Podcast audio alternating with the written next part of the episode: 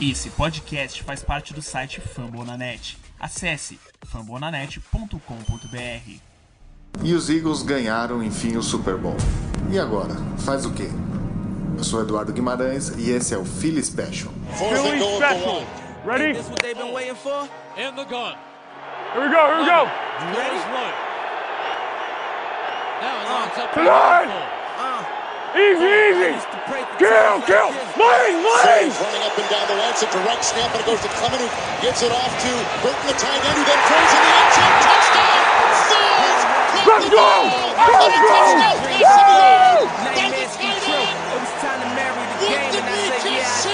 If you want it, you gotta see it with a clear eye view. Got shorty, she try and bless me like I said I chew, like a nigga. Olá, meus amigos, tudo bem? Estamos começando aqui esse programa, é um programa especial, diferente, dentro do Greencast, que é um programa chamado Philly Special, que a gente vai tratar de assuntos sobre a franquia que não são relacionados à semana de trabalho, né? Então, dentro do Greencast, a gente pretende continuar cobrindo semana a semana. A partir de agora, vai, vai ter os training camps. Depois começa a temporada. Tem assunto pra caramba, tem notícia pra caramba, cobertura de jogos, enfim, muita coisa pro Greencast. E esse programa a gente pretende fazer um espaço especial, uma, uma coisa mais. uma coisa diferente de. de é, assuntos aleatórios, futuro, passado, é, dados interessantes, mas nada relacionado à cobertura mesmo da, do dia a dia do, do time. Então vamos lá.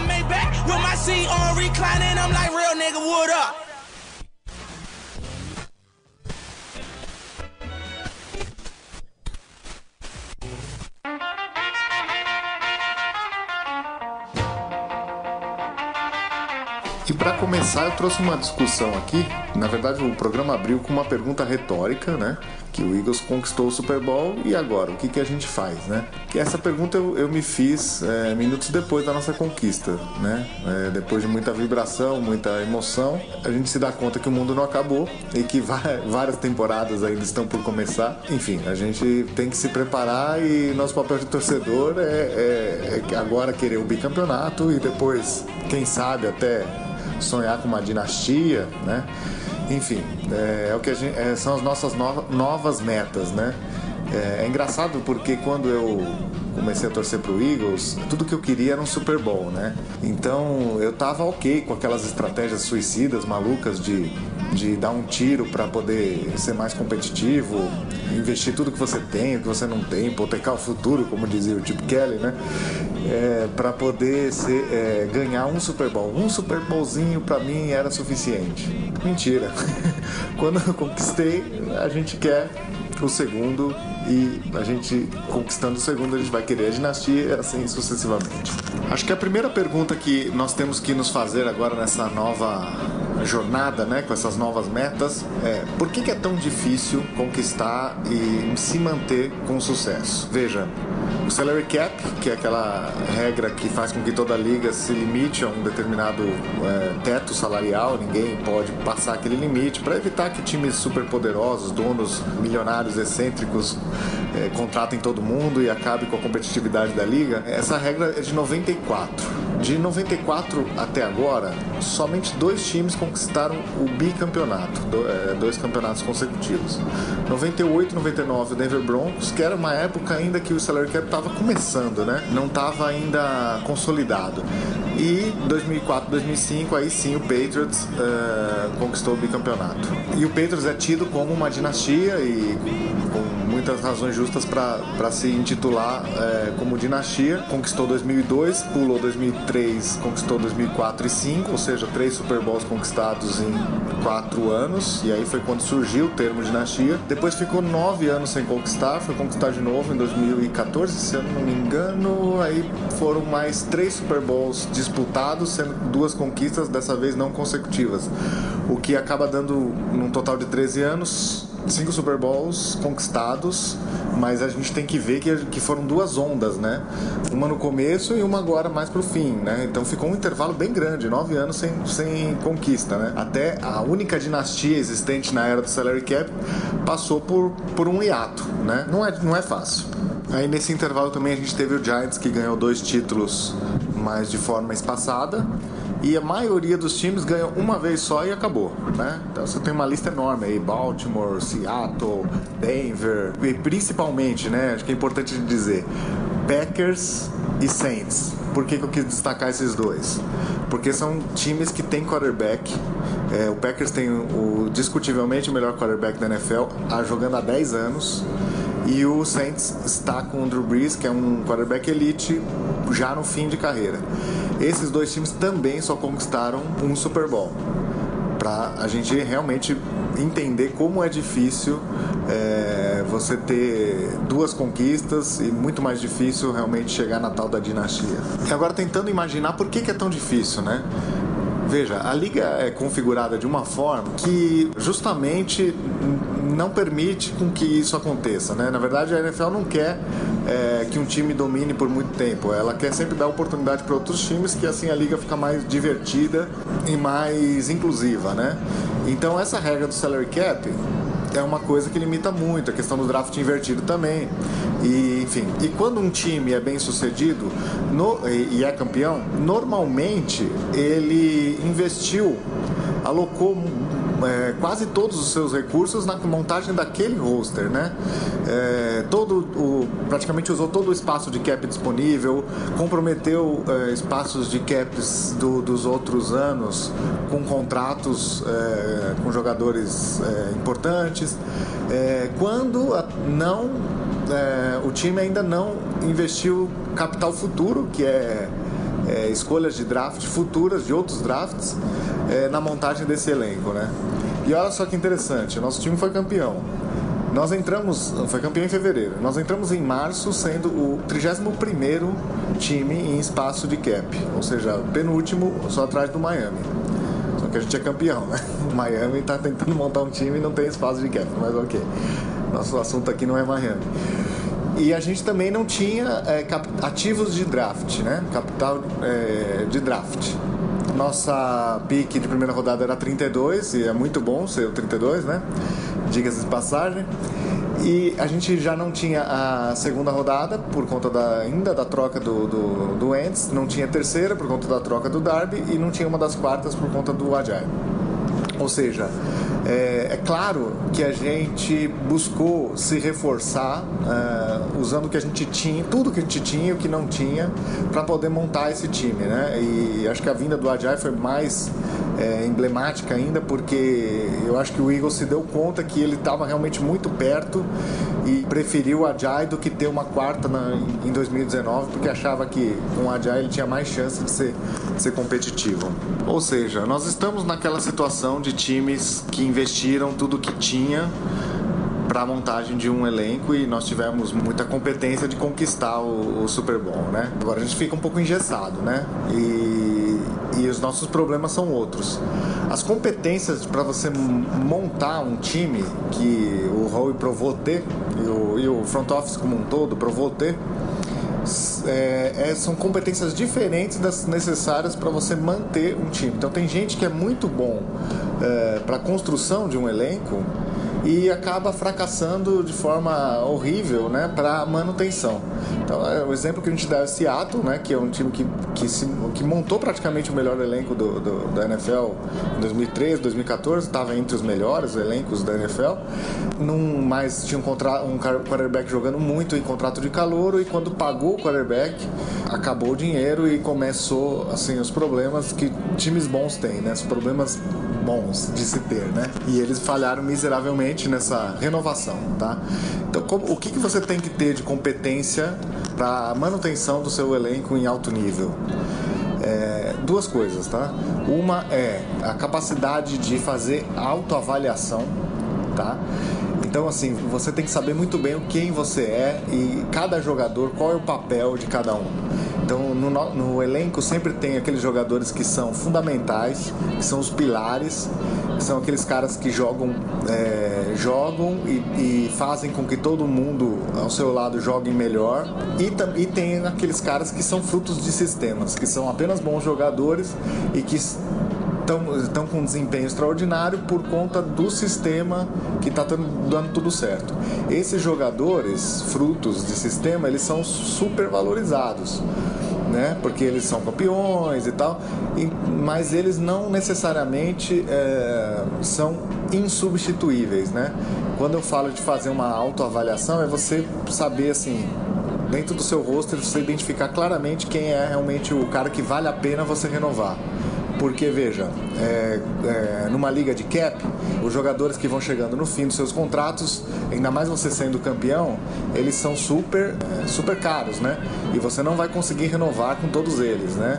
Então você vai ter que escolher, fazer escolhas, né? Então para isso é importante a autoavaliação. O segundo ponto é a visão de futuro, tá? Dentro da visão de futuro, eu coloco dois fatores aqui. Uma é realmente o, o draft, é a capacidade de analisar os prospectos e, e, entender como eles podem se encaixar no seu sistema e na NFL e acertar no draft. Isso faz parte de uma visão futura. E a outra coisa que eu coloco aqui também é na renovação do seu próprio roster, né? É, veja, quando o, o Howie reassumiu depois da bagunça do Chip Kelly, a primeira coisa que ele fez foi em janeiro mesmo, não tinha nem um mês de, de trabalho, foi chamar o Zach Ertz, Vinnie Curry e Lane Johnson para conversar e renovar o contrato deles. É, o contrato de, desses três, eles foram na época salgados. É, eu, eu li a gente reclamando, por exemplo, que o Lane Johnson tinha salário de left tackle sendo right tackle, gente falando que o Zach Ertz não, não merecia ganhar o quarto maior salário de tight da liga, porque ele não era o quarto melhor tight da liga. É, e naquela, naquele momento, aquelas opiniões, aquelas reportagens eram corretas. Isso fa fazia um, um certo sentido. Mas é, o Eagles fez isso com, com, olho, com os olhos voltados para o futuro. Né? Então, assim, você avalia quem você quer, quem você acha que é o talento jovem que você é, pode servir de base para aquela sua unidade e, e renova e, e, antecipa a renovação, né? E para convencer o jogador de antecipar a renovação, você precisa naturalmente oferecer mais do que ele está valendo no presente. Mas você pensa que é, hoje vai ser caro, mas lá para frente, com a liga aumentando 10 milhões de dólares o cap todo ano, aquilo vai, vai começar a ficar bom, vai chegar um momento que vai ser uma barganha. E a gente vê hoje o contrato do Lane Johnson e do Zach Ertz, contratos caros, mas já estão ok, já estão virando bons pro, pro Eagles, né? O Vinnie Curry sim foi um erro, um erro do Howie, para quem acha que o Howie nunca erra. Engolimos um dead money de 6 milhões esse ano. Toda vez que você engole um dead money é porque você errou, né? Mas também é muito importante você reconhecer que errou e consertar o erro rapidamente. Acho que a outra questão aqui que eu gostaria de falar é do contrato do Jeffrey. É, então, no meio da. Nós assinamos por um ano, porque ele preferiu ficar um ano num time onde ele pudesse se provar mais do que aceitar um contrato mais longo num outro time, é, porque ele vinha de contusão, ele vinha de duas temporadas meio titubeantes, então é, ele preferiu fazer um contrato de um ano com a gente, né? E no meio dessa temporada o Igor já foi lá e já renovou a longo prazo. Quando veio a renovação, o valor era um pouco salgado, né? De verdade era um pouco salgado, pelo que ele vinha jogando. É, ele não teve um começo ruim, mas não teve, não foi brilhante. É, ele foi melhorando, né? Conforme a química com o Carson Wentz foi desenvolvida, né? Ele fazia já coisas importantes, como aquela recepção e saindo do campo para o field goal de 61 jardas do, do Jake Elliott contra o Giants. É, ali dá para dizer que aquela vitória você pode pôr na conta dele, porque ele, ele fez uma jogada espetacular que propiciou a, a, o field goal da vitória. Ele já estava sendo chave, já chamava atenção, mas não estava valendo aquele contrato de 13,5 milhões average, né? Nessa média. Mas o Eagles pensando, olhos voltados para o futuro, de novo pensando no longo prazo. A química entre o Carson Wentz e o Jeffrey só vai melhorar. O Jeffrey, lembrando que ele jogou machucado a temporada toda, era para ele operar, mas ele não quis operar, senão ele teria problemas para porque ele estava só com um contrato de um ano, né? Então ele jogou machucado. A tendência é que melhore e ele melhorou bastante na segunda rodada, na segunda metade. Foi bem decisivo, principalmente na, na pós-season. Decidiu outros jogos para nós, principalmente aquela recepção contra o Rams, que, com, que o Carson Wentz lançou com o joelho estourado. E o jogo de playoff também, uma outra que ele recebeu e saiu pela lateral, propiciando um field goal na ida para o intervalo no jogo contra o Atlanta. São, quer dizer, eu estou lembrando de três fatores chaves aqui que praticamente garantiram três vitórias, né? Então, se por um lado a estatística dele não é é, sensacional, ele é realmente um jogador decisivo e a ideia é que ele melhore e esse contrato dos 13 milhões passa a ser um contrato muito bom para os Eagles. Então, de novo, olhos voltados para o futuro e autoavaliação. Now it's time to go home. Then he makes it fast with one more thing. We are the Sultans.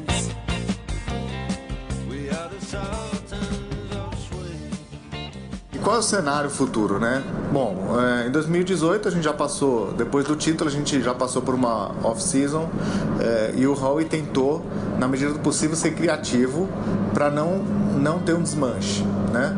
E de uma certa forma conseguiu. Vamos ver se vai dar certo em campo, mas não conseguiu. É, conseguiu algumas barganhas de free agents, né, que são aqueles é, jogadores que não, não estão na primeira prateleira da free agents, que são super valorizados e até overpaid, né? É, ele foi atrás de jogadores, no caso dessa, dessa free agents, foi atrás de jogadores veteranos é, que já não estão no auge das suas carreiras, mas podem render numa situação de rotação, né? Que é o caso do Michael Bennett, que é o caso do Halorinata. E outros que estão com fome, né? Que podem querer uma oportunidade, que é o caso do Mike Wallace, também veteranos. Então, assim, não fomos na primeira prateleira da Free Agents, fomos nos jogadores que têm um bom custo-benefício nessa altura da carreira. E, na medida do possível, valorizar os ativos de draft, né? Então, o Eagles também trocou para trás. Essa troca fez com que o Eagles trocasse é, um jogador por dois, né? Então a gente tinha a pick de 32 e agora a gente vai ter duas picks. É, uma já foi o, o Philly Goddard e a outra vai, vai ser a pick de Baltimore o ano que vem. Então, ou seja, maximizar o valor das picks.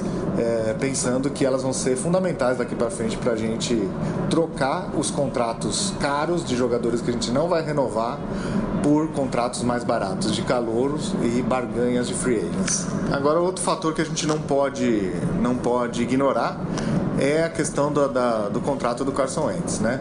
Então uma, um detalhe interessante é, aqui é que desde o começo da era do salary cap é, nenhum quarterback, nenhum time campeão pagou mais do que 13%, 13,1% é, de salário para o seu quarterback titular. Isso é uma coisa assustadora até, né? Porque já tem louco defendendo a tese que você não pode pagar seu quarterback senão você não é competitivo, né? Então o que faz? Você fica a vida toda procurando franchise quarterback, encontra, enquanto ele está jogando em contrato de calor, ele te serve e depois você não renova com ele porque o contrato dele vai, vai fazer com que você não fique mais competitivo é uma teoria bizarra e doida, né? É, eu particularmente não acredito, embora a, o número esteja muito claro aí, né? Que, que, existe uma importante diferença competitiva quando você tem um quarterback jogando em, em nível franchise, né? Em nível, ou no nosso caso foi até um MVP level, né? Um nível MVP é, em contrato de calor, você tem um, um diferencial competitivo grande. Mas não, não quero crer que, que o salário do quarterback é, possa ser um impeditivo para você ser competitivo, tá? É, hoje em dia, qualquer Zé Mané, que se é um starter sólido e chega na época da renovação, ele acaba comendo ali 16% do, do cap, né? Que já é mais do que os 13, né? Que eu, que eu citei agora há pouco. Uh, se você tem um cara elite, esse, essa proporção vai provavelmente aumentar mais ainda, 17, 18, 19% até talvez. Talvez chegue a isso. Ou seja, na minha avaliação, uh, o problema da, da falta de competitividade não é o que você não é você alocar 17% no seu quarterback, mas sim o que você faz com seus, os seus outros 83%. É, e aí que tá, você não pode errar. Você tem que fazer, quando você paga o seu quarterback, você tem que fazer fazer todo o resto muito bem feitinho, é, todos os contratos muito bem amarradinhos, sem dead money, para poder manter a competitividade mesmo assim. E outra coisa que eu queria destacar, esse número dos 13%, vale dizer o seguinte, na NFL de hoje, é, os quarterbacks estão ganhando muito mais grana do que antigamente, em, em termos proporcionais ao, ao cap, né? Então está sendo bem comum quarterbacks passar de 15% do valor do, do, do, cap. Vai chegar um, um, ponto que mais da metade da liga vai ter é, esse número e alguém vai ter que ser campeão. Então esse número assim fatalmente vai, alguém vai conquistar. Vou dar o exemplo do Atlanta. Eu não, eu não tiro o Atlanta como contender porque ele paga 30 milhões para o Matt Ryan porque o Matt Ryan não faz parte do problema do Atlanta, ele faz parte da solução. Para mim, o Atlanta é contender justamente porque tem o Matt Ryan. Enfim, é, e o que eu quero deixar claro é o seguinte: que agora, a partir de 2019, é, essa história de ser o melhor roster ou estar entre os melhores rosters da NFL é, vai acabar. Então, isso tem prazo de validade porque a partir de 2019 a gente vai ter que começar a pensar em construir, na verdade já estamos começando a, a construir é, um espaço no cap suficiente para alocar o contrato do Carson Wentz, que não vai ser barato. Essa construção já começou a ser feita agora com o corte do Michael Kendricks, porque vale dizer o seguinte, a gente é, o cap é cumulativo, né? Para quem não sabe, é, você não, o que você não gasta fica para o ano que vem. Então, por exemplo, se o ano que vem, sei lá, o cap for 180 180 milhões e você não gastou 10 milhões, você vai ter 190 para o ano que vem. E para pagar o nosso quarterback, a gente vai precisar de cada centavinho, né? Então a gente já está num, num, processo de, de economia mesmo. E 2019 isso vai aumentar, então a gente provavelmente não vai é, ter muitas renovações, a gente vai ter que escolher muito a dedo quem nós vamos renovar. Algumas reestruturações vão ter que ser feitas e, e a gente vai ter que acertar no draft. Esse, essa é a chave do, do, do sucesso a partir de 2019. É, mas deixa eu dar um spoiler aqui. É, nós temos o, um dos melhores quarterbacks e melhores head coaches para poder decidir jogos. Então, mesmo que o nosso time não seja nem top 10 em termos de roster, a gente tem condição de ser competitivo.